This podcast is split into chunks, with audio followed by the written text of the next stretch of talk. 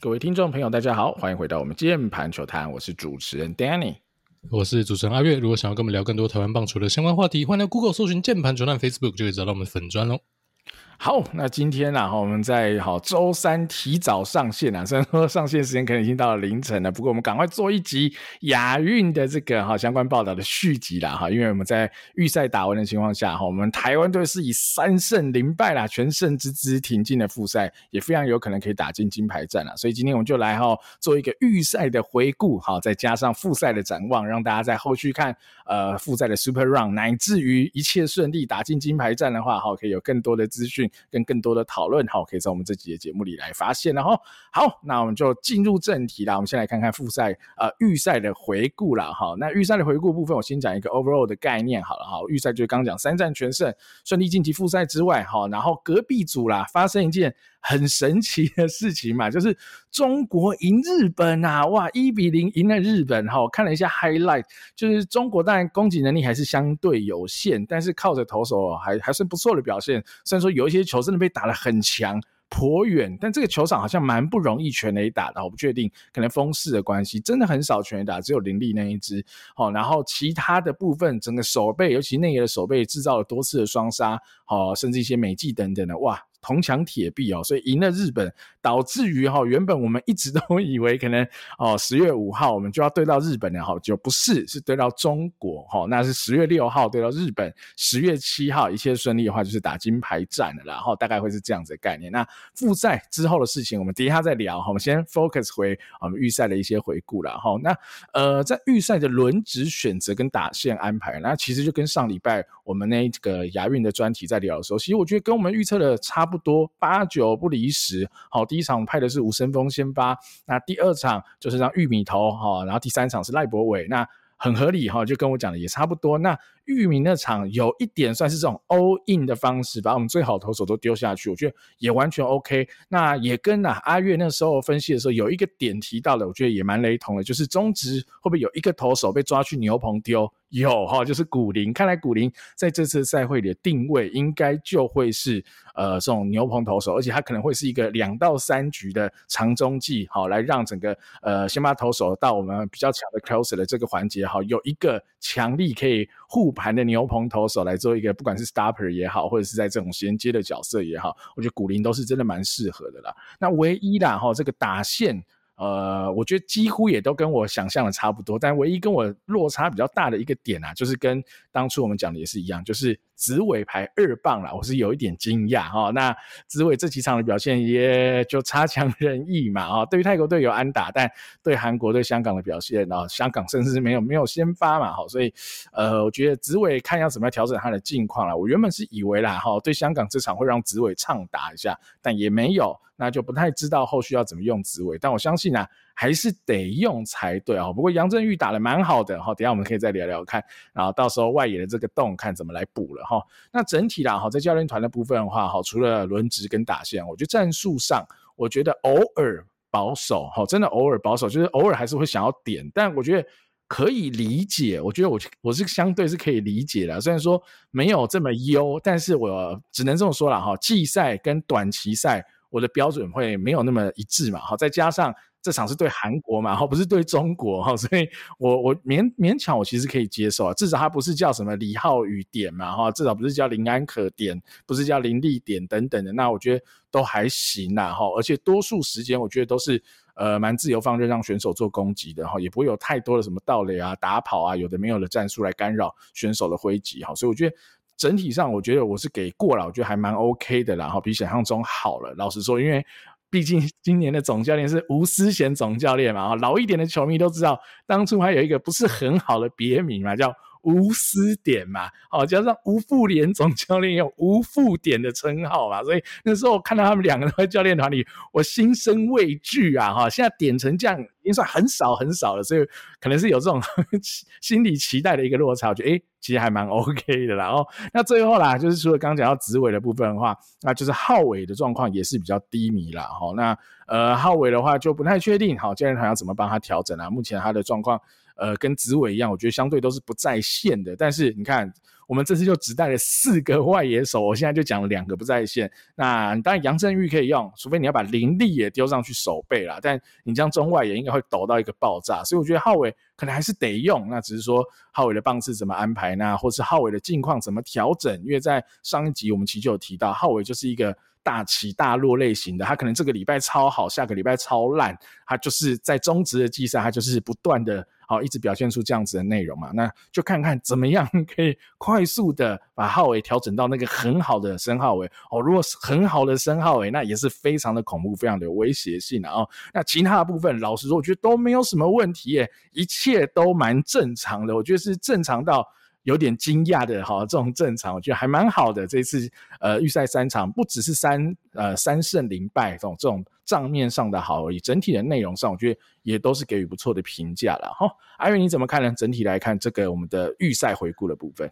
对，我觉得何止正常啊，正常到我觉得有点怕，就是怎么会那么正常？对，因为我觉得投打手教练团全面发挥，第一个你对两支弱队没有完全没有手软嘛。也没有陷入哈，可能二十年前台湾队这一种碰到怪头总是要被压个三局都抖上天才开始攻击嘛，我没有，呃，基本上就是一直去压迫对方的弱点哦，不管是捕手还是头捕的这个配合面，还是守背面哦，然后呃有速度的压迫，有长打的火力的展示，哦，对弱队完全不手软，就是很轻松的车过去了嘛，OK，那对韩国我觉得完全正常发挥，那个投打手各方面真的都太出色了。那这些我在赛前一直讲到说，这些中职可能呃新生代第一次打成人国家队这些选手，我觉得表现也确实都在水准以上。那更不用讲小联盟回来这些人真的打得太好太好了。那教练团的部分，刚刚 Danny 有提到一些，但我觉得完全在可接受范围，超级可以接受了。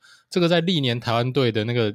哦，但我们现在可能只打到一半啦，现在讲有点太早，但至少到目前为止，你已经可以确定一件事情，就他至少先发的排兵布阵跟可能棒次还有守备位置的安排上没有闹嘛，是很 OK 的。那也没有出现一些奇怪的职业业余的一些选择的一个问题，然后大家也都摆在对的位置上面。那棒次当然大家可能观念不同，会有一些不大一样的想法，但大体来讲不会是那种。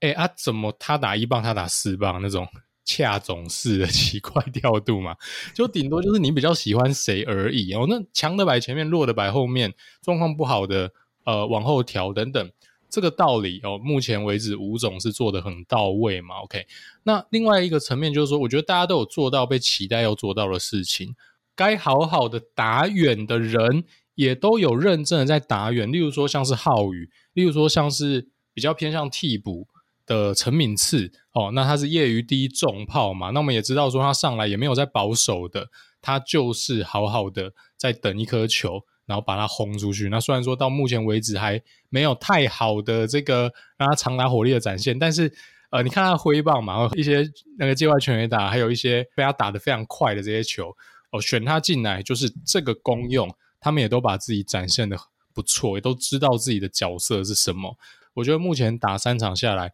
看的是挺舒服的，然后那等一下我们可以一场一场来聊，我觉得看到的东西还蛮多的。那最后我们可以来聊一下，那复赛我们应该要怎么样安排我们手上有限的资源，尤其是投手资源呢？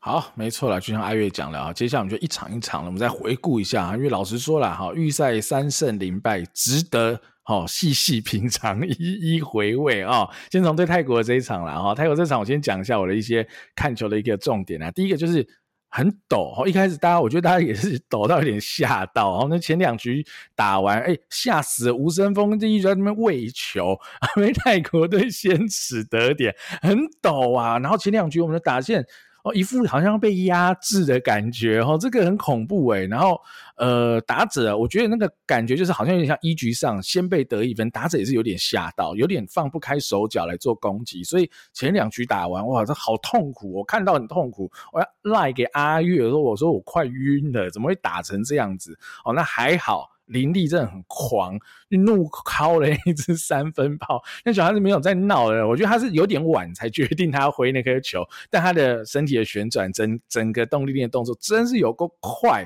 就把他身体的力量全部转出去，扫到那颗球，棒就出去了，真是厉害哦！他那颗一出去三分球打线，瞬间就恢复正常哦，变成就是蛮蛮正常的，可以做攻击啊，然后选球各方面也也逐渐到位了。那当然也是因为。呃，泰国这边的投手，老实说，我觉得他能够压制台湾队的打线一轮，真的已经很不错了。老实说，真的已经很不错，对吧？文东柱一轮都没压住，因为第一局就掉分，他压制住一轮，你要苛求或者是。哦，要求的太严格，第二轮也要压制，第三轮也要压制，真的不容易。我觉得是真的不容易啊，所以也是因为这样子啊，我觉得后续就一切正常啊。也就是从这个呃第三局开始啊，我觉得哦台湾队找回了 tempo 啦，哈，无论是投手端、打击端，我觉得都呃恢复到整个正常的状态，乃至于到整个预赛打完都很棒啊。那这场呢，有一个点是让我比较惊讶的，就是最后。竟然是上王彦辰呐，吼，不是不是其他的业余投手啦，我是有一点点的惊讶，因为我我认为啊，这时候好像可以上王正浩嘛，那上王彦辰是叫错人是啊，叫王，然后王要叫王正浩，就王彦辰自己跑上来怎样？我不太确定教练团的思维是怎么样，是让王彦辰动一动吗？但也投的没有很少啊，吼，他不像是潘文辉嘛，后续他就是投一个人次的这种，也不是，所以。我没有很确定哈，教练团是怎么看待这个调度，这是让我觉得比较惊讶的一个点呐。但是呃，当然你以结果论来看，三场打完哈，如果是这样，那好像也无伤大雅就是了。哦阿云怎么看呢？泰国的这一场？哦，我觉得第一局那个是何止是惊吓，而且也不是只掉一分而已嘛，是掉完一分之后二三垒有人，这个已经是快要崩盘了。万一再被晒一只 SARS 什么的，你就零比三喽！哇，那个那个 那个压力非同小可吧？OK，好，我觉得那一场比赛如果是对中国，我觉得有点不妙啊。还有是泰国，泰国的那个其他的 position player，还有后段那些投手的那个。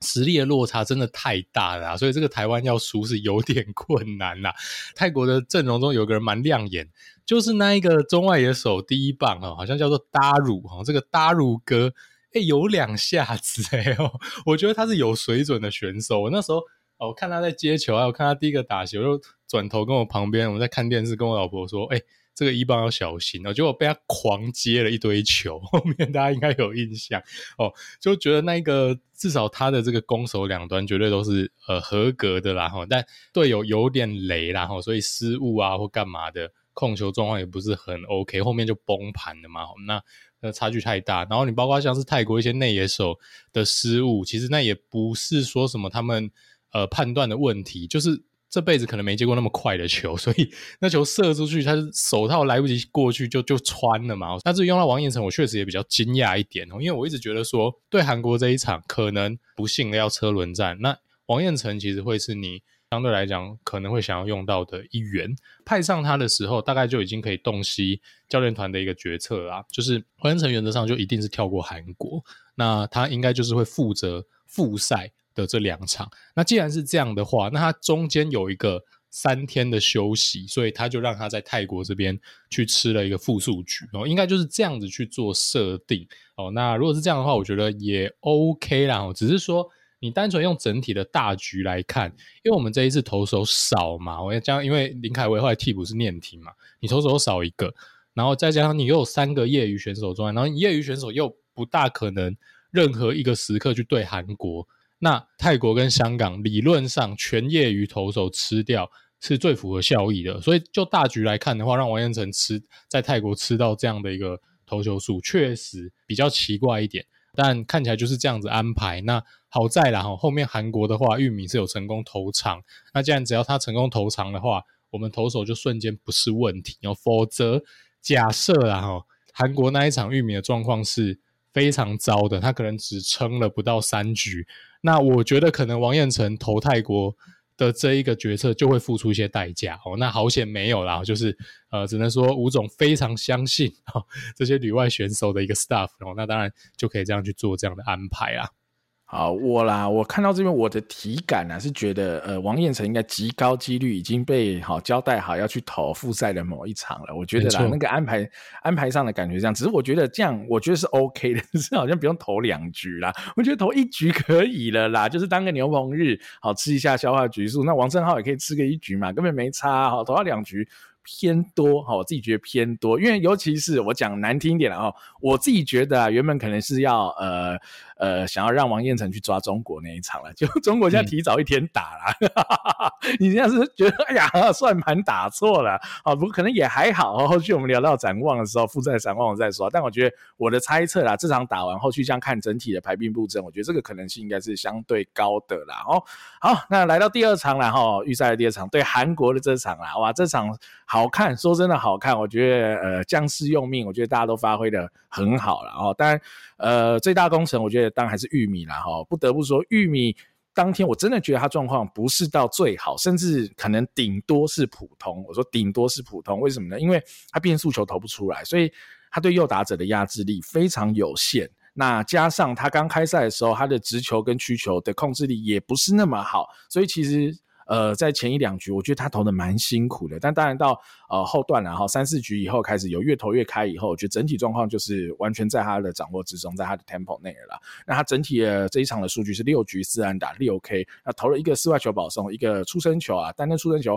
还好啦哈，就是呃曲球削到人而已啦。那整体我觉得控球但没有什么太大的问题，那只是说呃我认知的玉米啊哈，应该是可以比这投的再更好。都没有问题才对，所以一开始刚开赛的一两局，我会有一点点担心，因为我一看就知道，哇，林玉明今天不是最好的状况。因为如果他真的变速球投出来，大家不要忘记哦，林玉明在美国的球探报告最好的一个球种是变速球，不是曲球，也不是直球。所以，呃，当天你看那些右打者打得都还蛮顺手。如果今天玉米的变速球投了出来，那玉米的宰制力会非常恐怖，因为连右打者。基本上会拿他没辙，然后你就知道玉米会有多强了。然后那接战的投手就继续讲完了，古林了哈，所以古林这点大家就知道，古林几乎只投直球，但还是有些练的啦哈，但很少很少，就是呃基本上做搭配或是投第一颗哈抢好好球数吓吓大家哦，哎，然后这颗好慢，然后你前面怎么投那么快？那种投一颗好球的概念啊，主要的对决一定都是用直球。那古林的概念其实我们已经也讲了好久，像一年前有没有我们在聊？呃，经典赛的幻想名单里，我们就说要带古林，要带古林，因为 stuff 够好，好，所以你这边就可以看到什么叫做 stuff 够好，在国际赛可以带来的优势就是。对方就是打不到啊，就是真的打不到。古林根本没有在管什么，当然他控球没有到什么糟践啊，但他要能攻击到好球带，OK，这是必要的。但他只要这样就够了，他直球就是打不到，那就更不用说刘志荣直球的 stuff，好，速度也比古古林更快，stuff 绝对不会比较差。好，当然我们用肉眼看不出转速啦，看不出细微的 movement 到底哦移了几寸什么的，那当然是看不出，但是。呃，整体上刘志荣的两个三振，你也可以看得到，他投在打者的高角度的位置，哇，韩国打者没办法，真的是没办法，只能顶多很勉强的摸到球的下缘，那没有摸到就是回空三振，大概就是这样。所以这两个投手在后段出来，尤其他们接在玉米的后面，哇，这个风格迥异呀，哈，所以我觉得打者很痛苦，而且古林这样七八局上来，你已经觉得很快了。第九局上来一个更快的，过分啊！我觉得真是有点过分哈。刘志荣那天有一颗投到。呃，赛后也有说了嘛，哈，应该是有测到九十九迈，然后就是一五九公里的速度，就是这么狂啦，哦，所以投手我觉得超级过瘾，看得超级过瘾的。虽然说前面有点抖，哦，尤其是第二局嘛，哈，有没有记得第二局哈，他们九棒打着打一个鸟滚，哦，跟玉米一个竞速踩垒，哦，后续呃重播啦，是看得出来是 safe，但感谢一垒神啊，当然一垒神其实也表了我们几次，所以可能就。互相啦，不过那一分其实是很关键。老实说，那局真那个那一分很关键，因为如果韩国那分拿到是一比一的平手，哇，那局势会完全不一样。玉米能不能这么稳定的？呃，越投越好也会很难说，所以我觉得这个东西很关键哈。那当然是蛮有趣的一个点，然后那先感谢这一雷神啊，虽然说后面表了我们几次，但 OK，这分太重要了。那跟投手搭配捕手我也讲一下，好，林家正，其实啊，我觉得林家正，我先讲我个人哦，我个人纯粹我个人，我觉得我没有觉得他的接球有到这么这么的好。好，我自己觉得接球不是我最喜欢的，甚至我可能比较喜欢戴培峰接球，但是他跟投手搭配的 tempo 真的很好。好，所以他 tempo 好，可能体现在很多方面，可能是配球跟投手可以很一致，然后以及他对场上的观察，他不会让投手会分心，因为他可以帮投手顾好场上的其他事情等等的。所以，呃，他跟玉米的 tempo，除了第一局我觉得可能还在找状态以外，后续真的 tempo 都很好，乃至于他到古林跟刘志荣的搭配，我觉得都非常好。好，所以我觉得他会是另外一种特色的。捕手对我来说，哈，对我来说，可能就是因为在小联盟待得够久，好，小联盟的 tempo 就是这样，他蛮习惯于这种 tempo，玉米也很喜欢这种 tempo，那古林也能配合上，哈，所以整体搭配我觉得非常的舒服，尤其是在古林，呃，哎，还有刘志荣这种球速这么快的投手。你的 tempo 只要一加上去，我觉得打者太痛苦，太痛苦了，因为那球就是一颗一颗一直喷，一直喷，他根本没有时间好好的准备，你下一颗又喷进来了，所以整体的 tempo 这么好的情况之下，韩国的打者真的很难掌握了哈。那打者的部分呢，哈，除了首局，但呃郑宗哲的安打加上安可，哇，逮到了一颗呃算应该算是狮头的变化球啦，捞了有够远哈，打到墙边。那一分当然很关键了，先取得点。那再加上后续哈，林子豪真是厉害哈。我们今年虽然说呃比较多在讲他长打真的都不见了什么的，但厉害他的 content，他最顶的这个 two 哦，他发挥出来了。OK，所以嘴不了。好，他当初最顶的 two 哦，就是。就是就是他的挥棒的 content 嘛，那时候我们就说啊，可能对于子豪的模板，认为他应该以后会是一种打击王、安打王、外带时轰，哦，对他的期待是这样。那当然，今年的长打少了，不过 OK，如果他在这种短期赛事能够稳定量产安打，就已经超强了。哈，毕竟短期赛事跟呃，季赛我们真的很难用同一个标准来要求了。他只要能在关键时刻打下关键的分数，那啊、短期赛就是会赢球了哈。那最后再聊一下啦哈，对面的投手啦哈，文东柱啦，很香，真的强哦，真的强。好，只是我觉得他如果去美国，应该会有更多更好的发展。然后，那他留在 KBO 的话，其实 KBO 对于选手去美国，我觉得呃限制是蛮严苛的，到所以我觉得。呃，韩国在这一块，我自己的体感，然后比如说最近有些韩媒的报道嘛，就说啊，怎么他们都原地踏步啊，井底之蛙啊，都已经被台湾赶过了，台湾持续进步等等。我自己的呃解读啦，我觉得蛮大的一块，还是我们持续有大量的选手。到美国去发展，那美国的学，他们从美国回来带了很多的新的观念，那让我们的不管是运科这种私人的训练机构，好，乃至于更多的面向，现在甚至你看，呃，味全在运科这这端也非常重视嘛，所以其实我们在这一步其实走得比韩国来得更快的。那当然，我们去美国发展选手，我觉得进步的当然也更快，因为美国的体系，不管是训练的环境，你同才的强度，对手的强度，那就是逼迫着你必须要表现得更好。好，成长的更多，你才有办法在那边生存嘛。所以我觉得一来一往啦，哈，此消彼长的话，我觉得呃这个差距就拉出来了。所以我们近期对韩国的国际赛其实都是能稳定赢球的，哈，近三次我们都是赢球的。我觉得我自己的解读会是这样子的，哈。好，那以上大概就是这一场韩国队我看到的一些东西啊。阿月你怎么看呢？这场比赛？对，我觉得林玉明完全证明了，还有展现给大家看为什么美国人这么喜欢他，跟他为什么是顶级新秀。让一颗球种屠杀 KBO U25，这已经说明了一切啦。而且他这颗变速球其实他非常的依赖，因为像林玉明这一种左投，然后他的球速以美国的标准看不到顶顶尖，然后他有非常非常犀利的这种滑球跟曲球的系列，应该会觉得他是左打杀手哦，这也很合理。但林玉明已经连续两年在小联盟右打对战他的 OPS。哦，是比这个左打还要再低零点一以上了。合理的解释是什么？就是它的变速球非常的有效。我有看到一些朋友在讨论，就是我，诶，为什么韩国还是派了这么多左打打玉米？哦，其实很简单，就是玉米在小联盟他杀右打，OK，所以这是合理的。但当天 我觉得也是一个蛮刚好的，就是他变速球投不出来，然后。我觉得他前半段还有点可能，maybe 是在适应用球吧，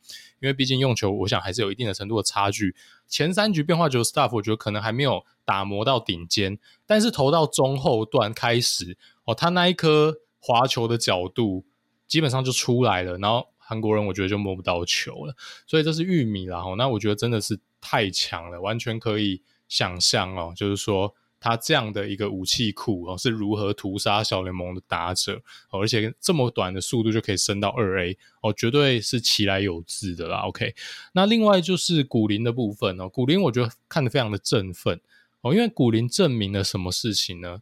古林证明了他的诉求，你第一次看是真的打不到，就算你是哦 KBO 非常强的打者也是一样。OK。那你说古林的速度，我觉得没有到顶尖哦。当然他在台湾是顶尖，我讲的顶尖是在世界的舞台上。古林不是九十九迈、一百迈连发的投手嘛，并不是。但是我相信啦，哈，在打者的眼里来看，他的呃位移跟他的球的尾劲绝对不一般啦。你看到说古林攻击高球，他们挥空，那速度跟不上，跟得上的话，也会哦在球的下缘去挥过去。那低球的话，看着不打就 take，但是就直接塞进了好球带的低角。这个我觉得体现了什么事情呢？我觉得体现的事情，但古林本来他的转轴就比较正啦，我觉得他的马格努斯力抵抗地心引力的那一个效果是比较好的，也就是说会有一点点上飘的感觉哦，不是真的上飘，而是没有掉的这么多。所以这个我觉得体现在你看韩国打者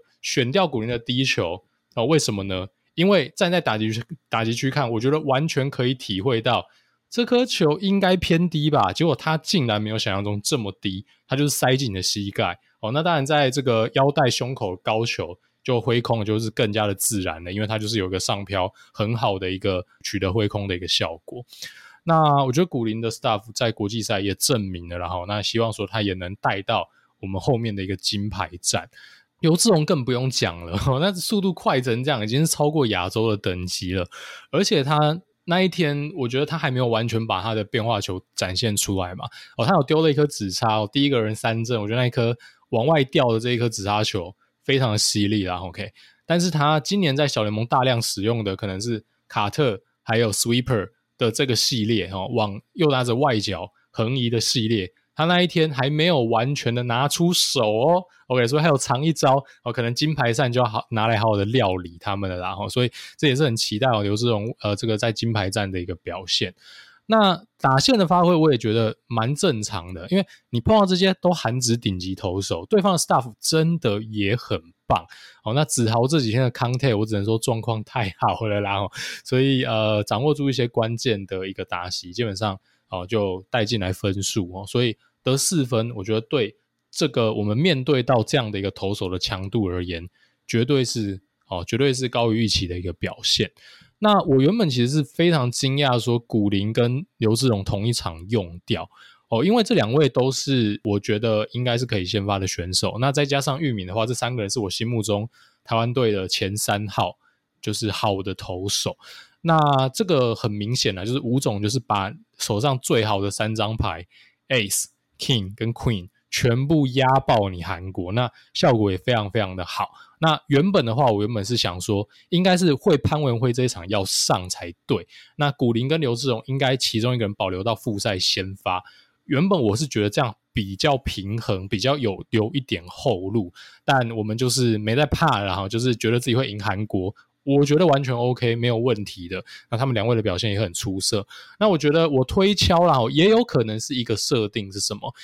只要是落后的话，他可能就会把古林保留下来。对复赛哦的球队先发哦，因为这样的复赛你的压力一定会相对大。那如果是领先的话，古林就上去了哦，这也有可能是吴总心目中打的算盘，我不清楚啦哈。但这也是一个可能性。呃，潘维辉既然古林跟刘志荣，然后前面玉米又投长的话，潘维辉就没用到哈，不然潘维辉也绝对是在这一场是可以去做准备的。那我补充一下，为什么我刚刚觉得？王彦辰泰国上来，我也会相对惊讶的原因哦、就是王彦辰其实是你仅有的左牛啦，哦，因为你的左手就是玉米嘛，那玉米就是先发了。那你如果后段需要左手的话，你只剩王彦辰。所以我原本是觉得说韩国的比赛，我会希望王彦辰保留一个可以出赛的弹性，就他投一个人也没差哦，就是说他投短局数也没差，但我会喜欢手上有这个运用的弹性哦，但。也 OK，好，反正呃，这看起来就是说，反正我们的右投手 staff 太好了，所以也不用左右并了。然 后反正是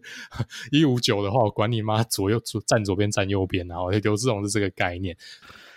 好，那韩国这场聊完了，那我们来聊哈最后的哈预赛最后一场打香港这场。那打香港这场，我觉得大家都没什么压力嘛哈，所以吴总的排兵布阵也可以看到，他今天已经让所有的野手啊，不是今天啊，就香港这场哦，让所有野手都下去打，就是没上场过的全部 all in 了啦哈。所以我觉得啊，唯一比较可惜就是我刚提到紫伟没有唱打，比较可惜啊，因为他应该还是呃你蛮重要的一个选手啦，所以没有让他打的话。呃，我就不知道复赛哈，吴总会继续用他先发呢，还是用杨振宇先发？这就蛮有趣的。但我先讲一个更有趣的点，就紫伟哈，像守左外野嘛。我观察这几场哈，其实没这几场，泰国跟韩国两场，就是他守的蛮好的。我老实说，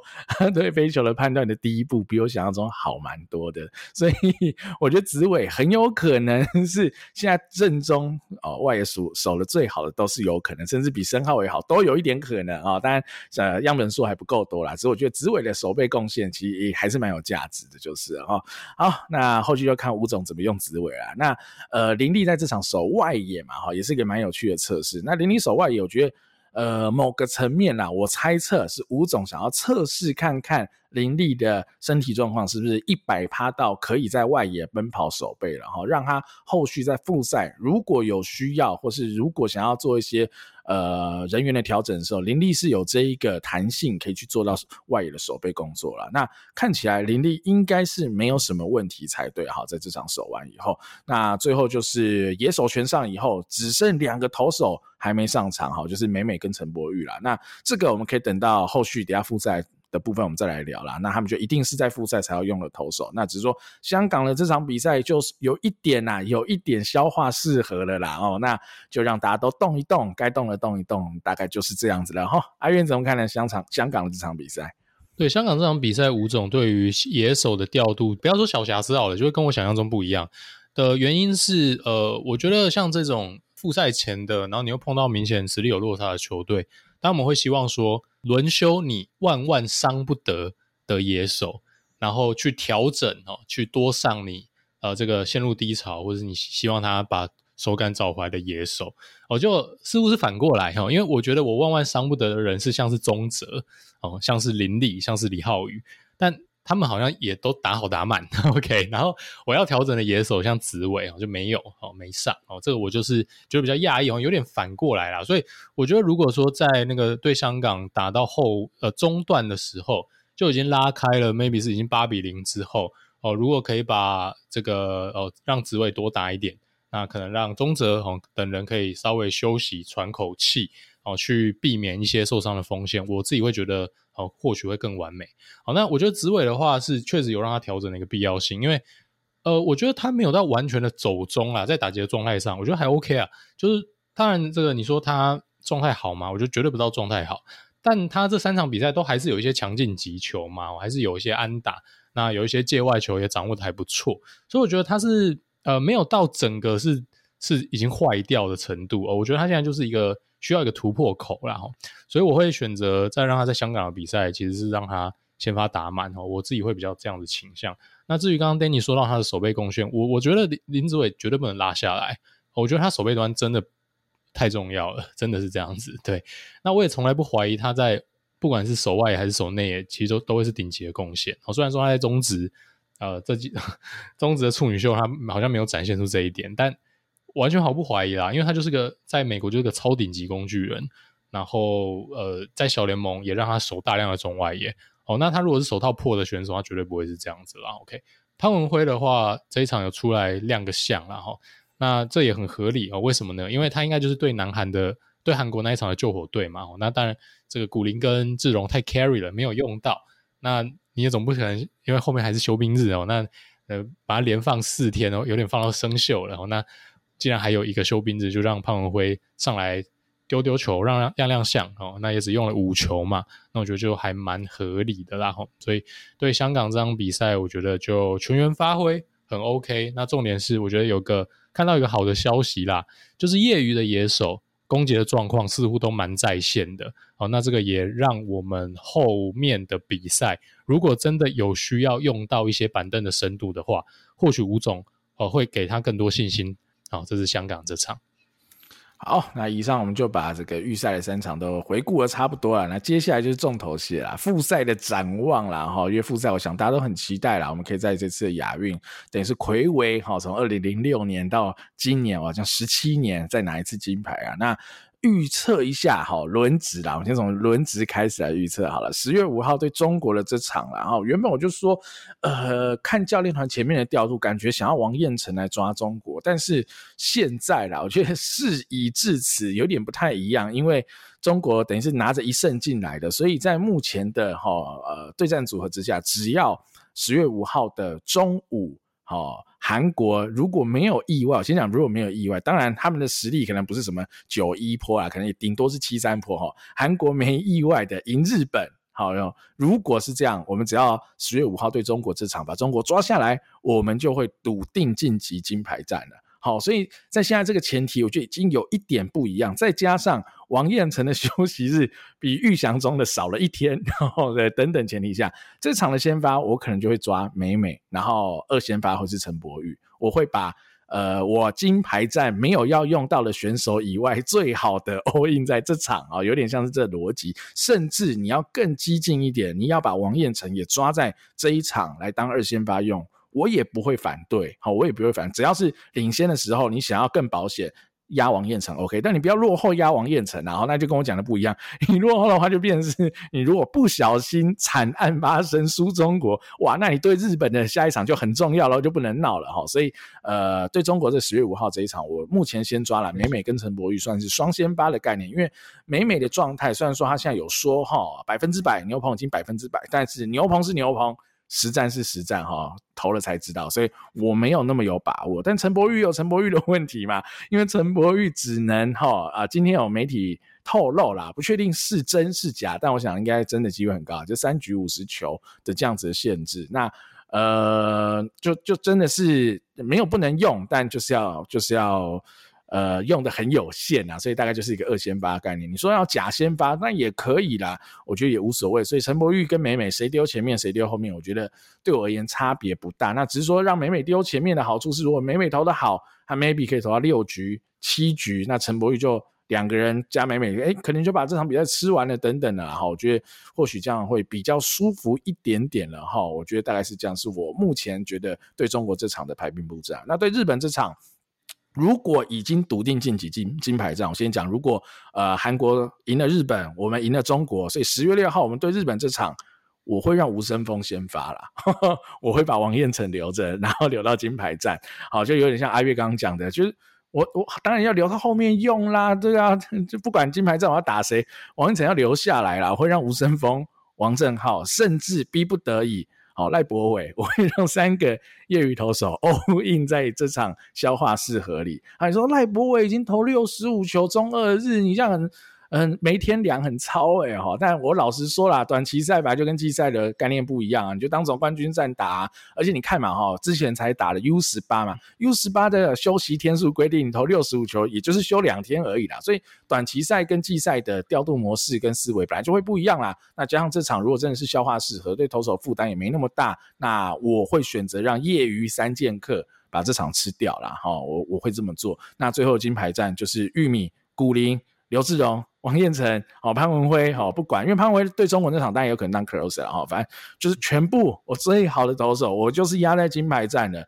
好，那玉米单有一个隐忧变因，我不确定是玉米能不能投一休四，其实是问号。好，我先假设玉米能投一休四，那就可以先发。如果玉米真的不能投一休四，那就是古林或刘志荣先发，我觉得也完全 OK，我都很放心。但就是就是这样打，就算再对一次韩国也，就是这样打，这就是我们手上最好的菜了，没什么好去考虑去犹豫的。那如果这样输了，那就是认了，那也就是输了。我们至少把我们手上最好的东西全部都摆出来，做出最合理的调度安排。把有限的资源发挥到最大效果，那输赢就是临场的表现。那如果真的输了，就是摸摸鼻子认了哈。我大概会是这样啦哦。阿元你呢？如果是这个轮值，你会怎么排？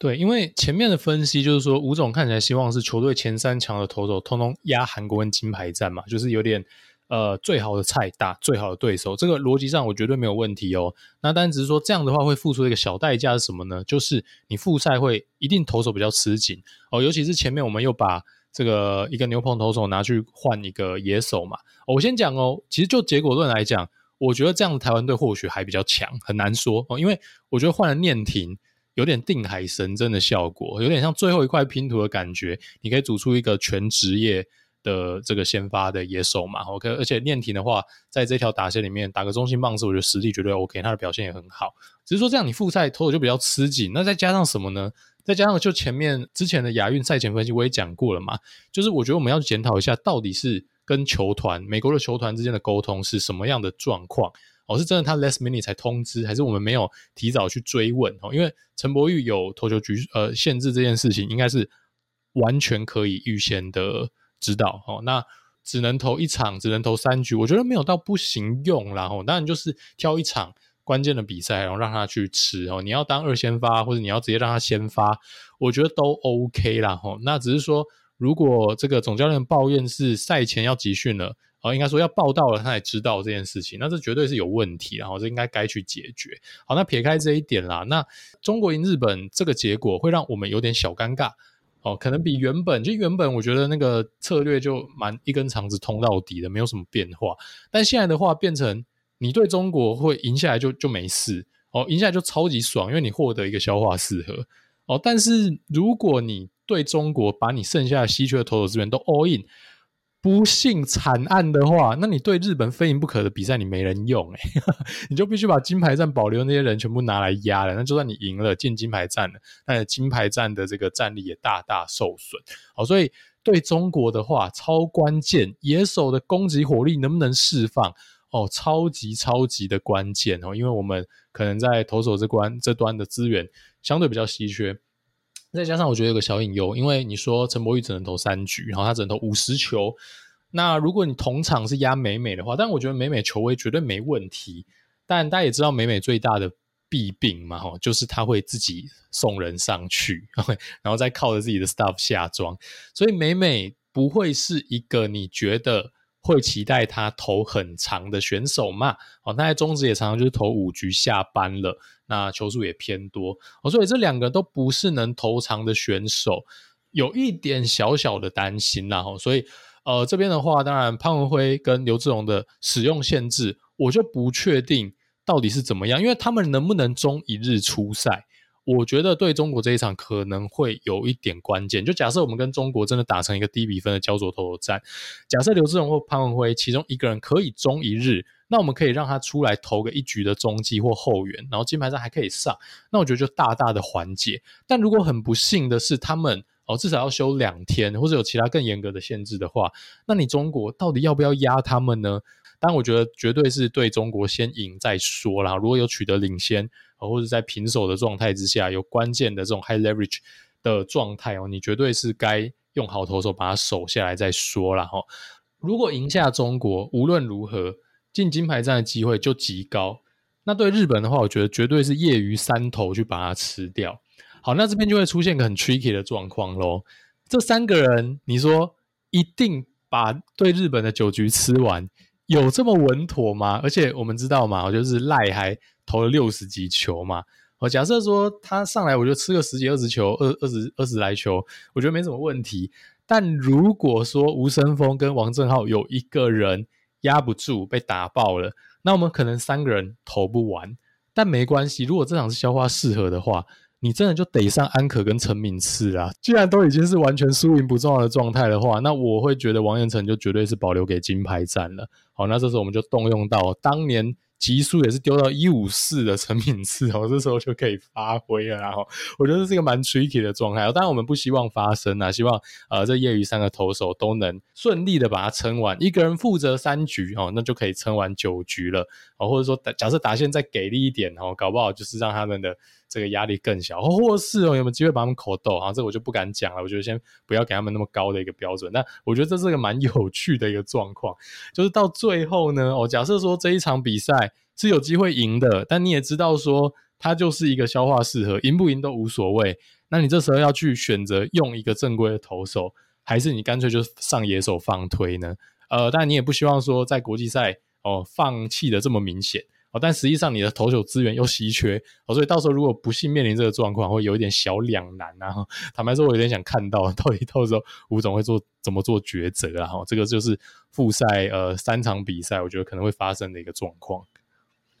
好啊，那最后啦，投手聊完，我们聊聊打线啊。打线的建议，其实我觉得整体啦，哈，在预赛看完以后，我觉得没什么大问题啊。就像我前面讲的，那唯一啦，我会想要动的棒次，就是 我会想把林子豪丢去二棒啦，那让子伟往后丢。但我个人先讲我个人啊，我还是会想让申浩伟跟林子伟先发。好，我个人啦，哦，那我觉得没有一定的对与错。如果真的吴总想要让杨振宇先发，把他们两个其中一个拉下来。我或许也不会觉得一定不行，老实说，我没有觉得一定不行，那就看吴总这边怎么做调动。但我觉得无论是怎么样啦，应该让子豪往前摆会比较合理一点。然后，呃，那其他部分就捕手啦，哈，捕手我可以再讲一下啦，就是。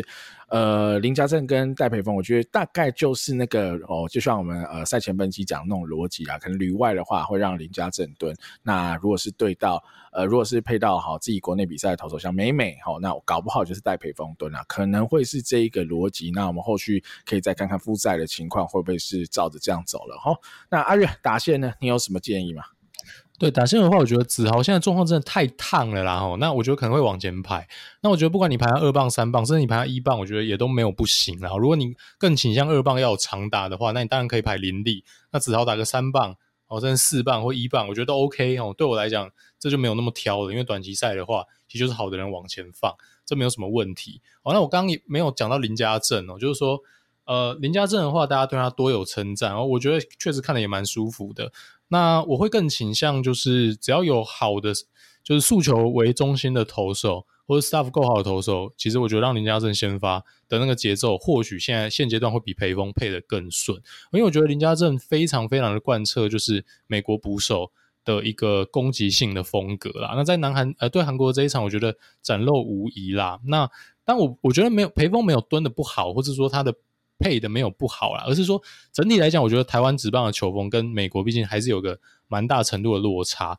然后在这个所谓的回传球的，还有这个加速投手节奏方面，我觉得林家正还是更符合这些美国小联盟投手的一个胃口。亚洲职棒的一个通病就是，好像觉得说哦，我要好好的这个哦，我球掌握在投手的手上，所以我就要好好的控制节奏哦，我仓皇的出手，好像是我自己放弃了这个优势。哦，其实完全不是啦，吼，完全我觉得反过来啦。其实投手的话，节奏掌握在你手上，如果你有速度的优势，你绝对该哦极端的压缩你球与球中间让打者喘息的空档。我刚刚意思就是说，如果你真的有站上打击区打过投手的速球，然后如果这个投手是有个很好的一个速球，对你来讲是够快的话，你可以去访问这样子的一个打者，你希望对方的这个速球投手是节奏越慢越好，还是越快越快越好？我相信百分之九十五以上的打者都希望越慢越好啦。一颗球九十九迈过来，哦，对乙组而言呢，一百一百三十公里过来，怕得要死，有够快。我当然好希望好好的退出打击区，好好的喘息一下，